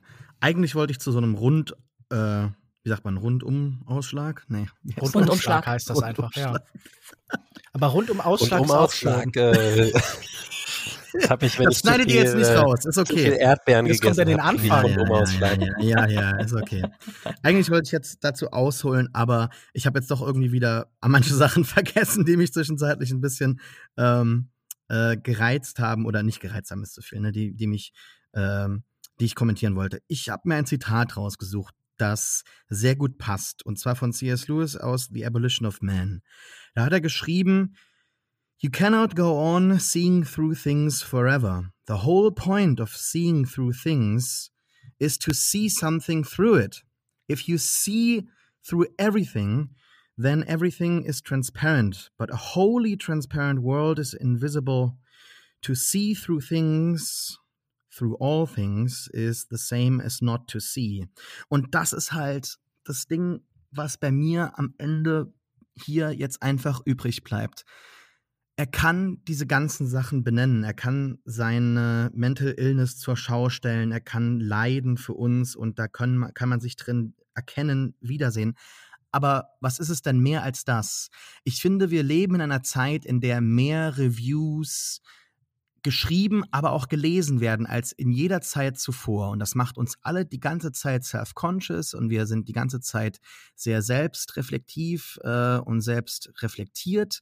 Wir überlegen uns, wie kommt etwas an, wie wird dieser Tweet Erfolg haben, äh, wer liked ihn, warum hat der ihn jetzt geliked. Und das macht Künstler, denke ich, auf jeden Fall viel ähm, äh, ja, more anxious als, als zuvor. Und das Ganze ist aber auch auf so einer postmodernen Ebene wirklich sehr selbstzerstörerisch. Also mich hat das total an David Foster Wallace erinnert und dem, was er halt über das Zeitalter der Ironie sagt. Also dass der, der Text schon eine Awareness hat, dass er ein Text ist, dass äh, der Autor eine Awareness hat als Persona und, und dass dass hier alles so zur Schau gestellt wird, aber zu welchem Zweck? Mir wird das nicht klar. Und dann möchte ich unbedingt zurückweisen, dass das jetzt der einzige künstlerische Weg ist, mit dieser Pandemie umzugehen. Denn er ist ja nicht der einzige Comedian, der nicht arbeiten konnte. Er kann sich immerhin in sein fucking Gästehaus zurückziehen, bestellt sich für ein vierminütiges Video in seinem fucking Special 30 Sachen bei Amazon, die ihm dann ein Pandemie äh, äh, äh, geplagter Arbeiter äh, liefern muss für sein fucking White Woman on Instagram Bit, wo 50 Props dabei sind, aber äh, andere Comedians kritisiert er dafür, dass sie nicht äh, genügend Show reinbringen. Also ähm, ich, ich sag dir mal eins oder ich sag euch eins: Es gab andere Comedians, die haben es geschafft, innerhalb der Pandemie zu arbeiten. Die haben okay unter äh, großen Problemen eigene äh, Specials abgehalten oder haben äh, unter Hygienemaßnahmen Sachen eingehalten. Wir haben da zum Beispiel jetzt auch ähm, Dave Chappelles äh, äh, Special über ähm, George Floyd. Also da wären wir auch wieder bei dem Problem, über was kann man lachen, über was kann man noch reden, konnte man da überhaupt lachen, sollte man da lachen, äh, wie schwarz war da der Humor, aber auch Joe Rogan und andere Comedians sind umgezogen, haben trotzdem Stand-up-Specials gehalten in äh, Pubs, andere wiederum in Gärten. Und ich habe diverse Abende verbracht online auf Zoom, um mir da andere Comedians anzuschauen, um die auch zu unterstützen, die einfach den Weg suchen mussten. Da ist kein Netflix auf die zugekommen hat gesagt, hier hast du ein paar Millionen, mach was zu Hause für dich oder hey, ich chill jetzt einfach mal zu Hause und guck mal, ob aus dem Blödsinn, den ich hier mache, was wird und kannst dann am Ende irgendwie als Special verkaufen, das dann zwar nicht lustig ist, aber irgendwie dann doch was über die Zeit aussagen kann, weil hey, das ist ja das, was momentan jeder macht gerne. Ideologiekritik ist so zugänglich geworden und da sind wir nicht äh, da, da, da, bin ich nicht, wie Alex am Anfang gesagt hat oder angedeutet hat, so ein bisschen der Gatekeeper. Aber dann frage ich mich halt, ja, was, was machst du denn hier? Was ist denn neu? Also große Inspiration hat er genannt George Carlin. Okay, aber George Carlin ist wenigstens buchstäblich für seine Sachen eingestanden, hat sich verhaften lassen, hat Grenzen tatsächlich ausgetestet, natürlich in einer anderen Zeit, aber hat etwas Neues bewirkt, hat neue Standards äh, äh, mit, mit, mitgebracht. Und überhaupt, George Carlins letztes Special ist ja ein absoluter letzter Rant. Also da kann diese äh, Socke, die er da kurz irgendwelche Verschwörungstheorien gemischt mit irgendwelchen anderen Fakten und Ideologiekritik irgendwie so präsentieren lässt, das, das ist ja gar nichts im Vergleich. Und dann andere Comedians, die halt momentan nicht arbeiten konnten, die aber ihn äh, auch inspirieren, ähm, die, die machen das schon seit Jahren und zwar besser und zwar prägnanter, kürzer. An Anthony Jeselnik, der mit Dimitri Martin oder sowas oder Mitch Hedberg halt, bevor er gestorben ist. Oder Tim Minchin, denke ich mir die ganze Zeit, ist er nicht böse, dass Bo Burnham ihm die Show gestohlen hat, quasi das gleiche macht wie er, nur jetzt auf einem viel größeren Stil und das jetzt als etwas Neues verkauft wird. Das ist halt das, was ich so ein bisschen bemängle. Also Alex hat eben gesagt, äh, oder ich wollte ihn reingrätschen und wollte sagen, ja, aber die Leute sind doch momentan im Internet zum großen Teil dabei, das in den Himmel zu loben. Das ist das neue große Meisterwerk. Auch in der deutschen Kulturkritik hat man kaum kritische Stimmen gelesen. Und da wird doch am Ende nur gesagt, hier, das ist jetzt das neue große Ding, das musst du sehen. Und wenn ich es mir dann anschaue, dann denke ich, das erinnert mich an fünf andere Sachen, an äh, zehn bessere Comedians und sagt mir am Ende, äh, nichts aus, mit dem ich dann rausgehe. Und auch wenn ich ihn mag und, und das catchy fand teilweise und unterhalten war punktuell, ärgert mich dann halt eben die Rezeption dann doch sehr, weil wir uns in einem Zeitalter befinden, wo eine Sache bei Netflix rauskommt und sie am nächsten Wochenende schon wieder vergessen ist und sich keine Expertise mehr bildet. Das ist kein Gatekeeping, sondern einfach nur eine, eine Verwunderung darüber, wie wenig Leute über ein gewisses Thema äh, kennen, aber sich zu Aussagen zu ra äh, ra rausreißen lassen, ja, die so reißerisch sind, dass ich einfach als als Comedy Nerd ähm, einfach sagen muss, ja, das stimmt ja nicht. Oder als Film-Nerd, was, wo ist das denn der erste Film übers Internet? Also, sorry, ich habe jetzt, das war, das war jetzt mein Rant. Ich bin vorbei. Ich bin vorbei, ja. Over. Over and out. Ich bin vorbei, ist sehr dramatisch. Alex? Ich weiß. Es ist sehr, es ist sehr Burnham-esque. Na, das Einzige, was ich dazu sagen kann, ist, ähm, dass ich den Eindruck hatte in der Rezeption vor allen Dingen, dass sich sehr viele Leute darin wiedergefunden haben. Also ich habe in ganz vielen Kritiken gelesen, ähm, er hat genau eingefangen, wie ich mich äh, während der Pandemie gefühlt habe. Und wahrscheinlich hauptsächlich von Leuten, die wie er auch keine Familie und kein irgendwie ähm, Freundesgefüge haben oder vielleicht introvertiert sind oder was weiß ich. Und also ich finde, man, man, kann diesen Leuten ja ihre Gefühle nicht absprechen. Ähm, man kann sie ja sagen, ich, ich habe mich da drin wiedergefunden und ich fand es irgendwie gut und es, äh, es hat mich äh, irgendwo abgeholt, wo ich mich, jemand hat quasi in eine Stunde gegossen, wie ich mich das vergangene Jahr gefühlt habe. Mhm. Ähm, aber das äh, zählt ja nicht, weil andere Leute haben auch gute Comedy in der Zeit gemacht. Ich muss dir zustimmen, ich fand Anthony Jeselnik's letztes Special besser. Ich fand ähm, äh, dass, ähm, ähm, wie heißt er hier, der Mark Marons letztes Special zum Beispiel, äh, äh, hat den Zeitgeist von vor einem Jahr total gut angefangen und so, aber irgendwie, irgendein Nerv hat er ja wohl getroffen und ähm, und wie, das ist ja auch das, was ich gesagt habe. Mehr ist es halt, finde ich auch nicht. Ich finde auch nicht, dass es irgend, in irgendeiner Weise revolutionär ist, aber anscheinend hat er irgendwas eingefangen, was die Leute bewegt. Ja, äh, ganz kurz, es soll jetzt kein Schwanzvergleich werden in der Pandemie oder so. Es haben manche Leute äh, mehr gelitten als andere und es haben manche Leute durch ihre Arbeitsumstände natürlich ein größeres Risiko erfahren. Aber also ich kann mich emotional irgendwie da wiederfinden, aber ich bin halt teilweise in Räume gegangen, wo 25 Leute ohne Maske vor mir gesessen haben und ich konnte nicht zu Hause sitzen und äh, wusste, äh, auch wenn ich jetzt keine Lust habe, ein Jahr lang zu arbeiten und auf dem Boden rumliege in meiner Unterhose, habe ich trotzdem noch Millionen auf dem Konto. Also das ist halt. Aber ich, darum geht es doch überhaupt nicht. Es geht doch gar nicht darum zu sagen, er hat das Pandemie-Gefühl ein, eingefangen und er ist deswegen ein armer Mensch, sondern es geht darum, dass es anscheinend vielen Leuten genauso ging wie ihm. Na okay. Glaube ich. In Ordnung. Ich finde tatsächlich das, was Michaela gesagt hat, viel interessanter. Diese Frage, natürlich okay, eine sehr alte Frage, über was kann man noch lachen? Das ist ja, glaube ich, so ein bisschen auch immer ein Echo von, kann man nach Auschwitz noch Gedichte schreiben? Das ist dann vielleicht auch, finde ich, eine ganz gute Einordnung, dass man sich überlegt, vielleicht ist die Tragik und die Drastik, die wir im Moment empfinden, auch ein bisschen ahistorisch. Vielleicht hilft es uns auch, da den Blick zu weiten. Aber ich finde die Frage spannend, was machen wir mit diesem kollektiven Gefühl von Machtlosigkeit und Verzweiflung? Wie geht die Kunst damit um? Und ich habe das Gefühl, was sie aktuell nur leisten kann, und die Frage ist natürlich, kann man mehr von ihr verlangen, ist, sie spiegelt die. Sie portioniert die Verzweiflung der Menschen und weist sie an sich zurück, und dann können die Leute sagen, ja, das erkenne ich wieder, das ist die Verzweiflung, die ich jeden Tag empfinde. Danke, Bo Burnham. Ich sage nicht, dass das jede Einzelne leisten muss, aber ich würde mir vielleicht von der Kunst der Gegenwart wünschen, dass sie mehr damit tut, dass sie das auf eine neue Ebene hebt und vielleicht sich anguckt, wie entkommen wir denn aus der Verzweiflung? Was ist die was sind die Handlungsmöglichkeiten, die noch bleiben? Was ist denn jetzt die Axt, die wir künstlerisch gestalten können, um dieses Eismeer aufzubrechen? Woher kommt die Zuversicht?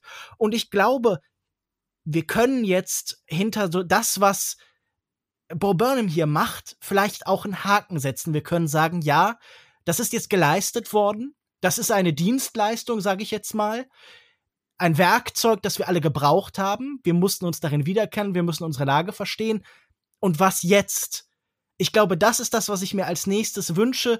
Äh, Kunst, die versucht, diese Verzweiflung aufzubrechen, aufzulösen, neue Pfade zu finden, neue Wege zu weisen. Wie schon gesagt, vielleicht ein, eine Poesie der, der Tat oder aber eine Kunst, die uns ein Denken darüber erlaubt, die nicht nur die Empfindung widerspiegelte, sondern sagt so, wie sind wir hier hingekommen und wie kommen wir hier weg, die uns nicht emotional bereit macht für neue Schritte, sondern die uns irgendwie einen Weg weist. Und das muss natürlich nicht Kunst allein tun. Kunst ist ja kein Wegweiser. Wir haben schon viele Sachen hier in diesem Podcast gesagt, die Kunst nicht ist. Kunst ist kein Bus, die uns alle abholen müssen und so. Und äh, Kunst ist vielleicht auch kein Werkzeug dafür zu sorgen, dass Ulf Poschert die Fresse hält oder so. Vielleicht ja auch, das wäre natürlich schön. Aber vor allen Dingen wünsche ich mir halt Kunst, die mehr ist als nur das, die mehr nur ist als, als Spiegel und Reflexion und jemand, der mir das gibt, was ich gerade eingezahlt habe. Also, das ist vielleicht einfach ein Wunsch und eine Sehnsucht, die ich für die Zukunft habe. Kann ich so unterschreiben. Ich auch. Inside ist seit dem 30. Mai auf Netflix verfügbar. Und abschließend wollen wir noch jeweils eine Empfehlung geben, eine ganz persönliche. Und weil ich der Moderator bin, fange ich heute einfach mal an ich möchte ein Album empfehlen. Das ist von James Francis, äh, ein relativ junger Jazzpianist aus Houston, gerade mal 26 Jahre alt und äh, trotzdem schon in Zusammenarbeit mit Leuten wie Chris Potter, Mark Ronson, Lauryn Hill, Eric Harlan, Chance the Rapper oder den Roots aufgetreten. Ende Mai ist jetzt sein zweites Album mit dem Titel Purest Form erschienen, der Nachfolger seines äh, viel beachteten, gefeierten Debüts Flight aus dem Jahr 2018. Und ich finde, das ist ein wahnsinnig überraschendes Album, eins, das immer genau dahin geht, wo man jetzt denkt, dass es nicht geht. Es ist ein sehr energetisches Album, ein vielseitiges Album, manchmal irrsinnig schnell, also schon fast stressig schnell und manchmal so fast sphärisch schwebend. Mal setzen dann auf einmal Spoken Word Teile ein und Gesang, mal driften diese Jazz-Songs auf einmal so ins Rockartige, ins recht Schlichte ein, aber da ist immer im Kern dieses total flirrende, schnelle Klavier von James Francis. Und äh, es ist das klang vielleicht schon ein bisschen an, immer gleichzeitig wahnsinnig entspannt, aber auch irgendwie stressig. Und ich finde das irgendwie total cool zu hören, weil man, man hört das dann und dann wird das fast zu Hintergrundmusik und dann reißt es wieder so heraus und weist wieder ganz stark auf sich hin und dann wird es wieder zum Fluss und dieses, dieses Wechseln in den Stimmungen und den Geschwindigkeiten, das ist wirklich super gelungen. Und sein Kerntrio aus äh, Bernice Travis am Bass, Jeremy Dutton am Schlagzeug und dann aber auch so neue Stars, die er außen rumgenommen hat, äh, als Altsaxophonist Emmanuel Wilkins und als Vibraphonist äh, Joel Ross und dann noch ein paar andere Leute, Sänger aus seiner äh, Universitätszeit und Leute aus seiner Kindheit. Das ergibt einfach ein ganz eindrückliches, starkes Album, und deshalb würde ich jedem ans Herz legen, sich Purest Form von James Francis anzuhören. Sascha, was kannst du denn diese Woche empfehlen? Diese Woche oder diesen Monat? ja, äh, ich, gern beides. Äh, bin ganz ungeniert und empfehle einfach meine eigene Sommerplaylist. ich äh, mache schon seit mehreren Jahren auf ähm, für mich selbst auf Spotify eine Liste von allen Songs, die mir so ein gewisses Sommergefühl geben oder die ich gern höre, einfach bei irgendwelchen nächtlichen Autofahrten mit dem Fenster runter. So dieser Vibe, den suche ich irgendwie. Und die Liste kriege ich immer Anfang des Jahres und ähm, veröffentliche sie dann gerne so Mitte des Jahres. Also es ist schon jetzt so ein halbes Jahr Arbeit, wenn man möchte, in Anführungszeichen. Ist natürlich spaßige Arbeit gewesen, alles rauszufinden. Meistens oder größtenteils sind es dann auch wirklich Songs, die ich in dem Spotify Release Radar gefunden habe. Insofern ist es auch immer eine Liste mit sehr viel Indie, mit sehr viel unbekannten kleinen Künstlern, ähm, die ja noch nicht viel gehört wurden. Vielleicht sind das auch so gerade die ersten Songs, die von den Künstlern released wurden, die mir der Algorithmus reingespült hat. Die werden ja heutzutage sehr kritisiert, natürlich völlig zu Recht, aber als ich Spotify vor so einem halben Jahrzehnt ernst genommen habe, habe ich auch wirklich sehr viel neue Musik entdeckt und habe Musik intensiver wahrgenommen als jemals zuvor. Und das wird in diesen Sommerlisten wieder gespiegelt. Die habe ich momentan auf meinem Blog verlinkt. Ähm, lässt sich auch leicht finden. Habe ich irgendwie ganz bedeutungsschwanger äh, American Water benannt. Ähm, mit viel Dream Pop, Indie Pop, Indie Rock und auch so ein paar Sachen, die ich bestimmt auch in den vergangenen Folgen mal erwähnt oder besprochen habe. Also es ist auch der ein oder andere der ein oder andere Song von, ähm, jetzt komme ich nicht drauf, Current Joyce dabei. Jo, das wäre das. Meine eigene Sommerplaylist empfehle ich euch. Hey. okay, ich werde mal reinhören. Alex, was hast du zu empfehlen?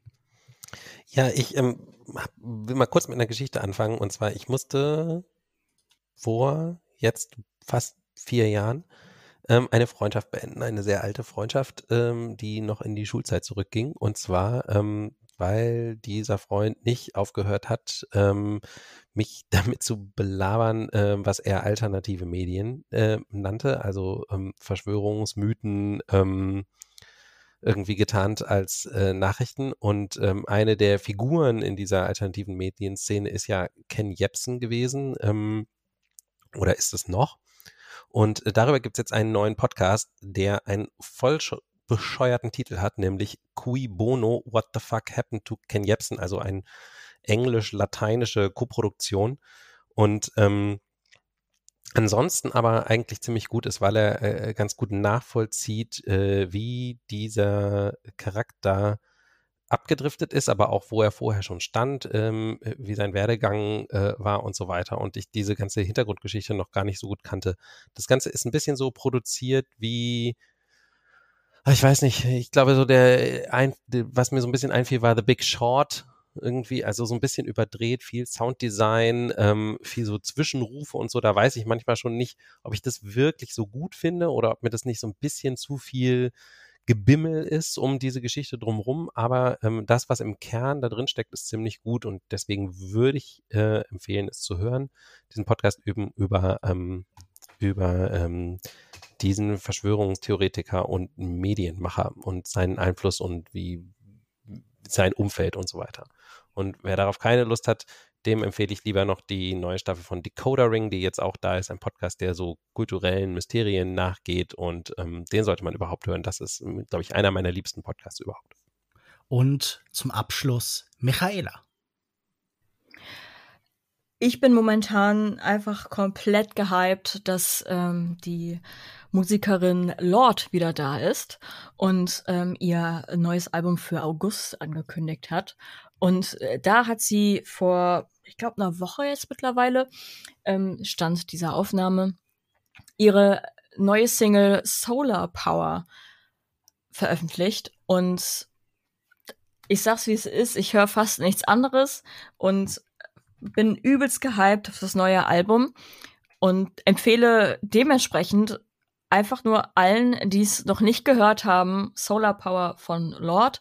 Und wer ein bisschen mehr ähm, über die Künstlerin erfahren möchte, ähm, sie hat äh, auch jetzt für diesen Werbe- ähm, oder für diesen Promo-Cycle trotzdem Social Media ein wenig bis doll abgeschworen. Aber sie hat einen Newsletter, der den man über ihre Webseite erhalten kann. Und das ist nicht einfach nur Marketing-Label-Geschwurbel, äh, sondern sie schreibt ihn tatsächlich selbst. Das heißt, man bekommt quasi eine süße kleine mittellange Mail von Lord selbst. Und ähm, sie hat während der Zeit, wo es sehr, sehr still um sie war, also überall in den Medien, in Social Media etc., hat sie zwei, dreimal diesen Newsletter veröffentlicht über ihre ähm, naja, Pandemie-Times erzählt, über Besuche im Studio an der Produktion ihres Albums, wieder mit Jack Antonoff natürlich, wer auch sonst, und ähm, über den Tod ihres Hundes, über ihre Reise zur Antarktis und den dazugehörigen Bilderband, Casual, Dinge, die man so tut, und ähm, ja, jetzt auch über das Album und die Arbeit daran. Und sie hat auch gesagt, es wird noch ein bisschen mehr dazu kommen. Mir gefallen diese Newsletter sehr gut. Das heißt, meine Empfehlung für diesen Monat Solar Power von Lord und äh, alles, was sie in der Zeit noch rausbringen wird. Ich bin mir sehr sicher, dass es fantastisch sein wird. Und wer mehr einsteigen möchte, ihren Newsletter. Vielen Dank. Dieser Podcast wird natürlich auch von Jack Antonoff produziert. Das wissen vielleicht ja. viele nicht. Das war Kulturindustrie für diesen Monat. Die nächste Episode gibt's in einem Monat. Wir freuen uns über jede Form von Feedback, äh, am besten freuen wir uns natürlich, am meisten freuen wir uns natürlich über Positives.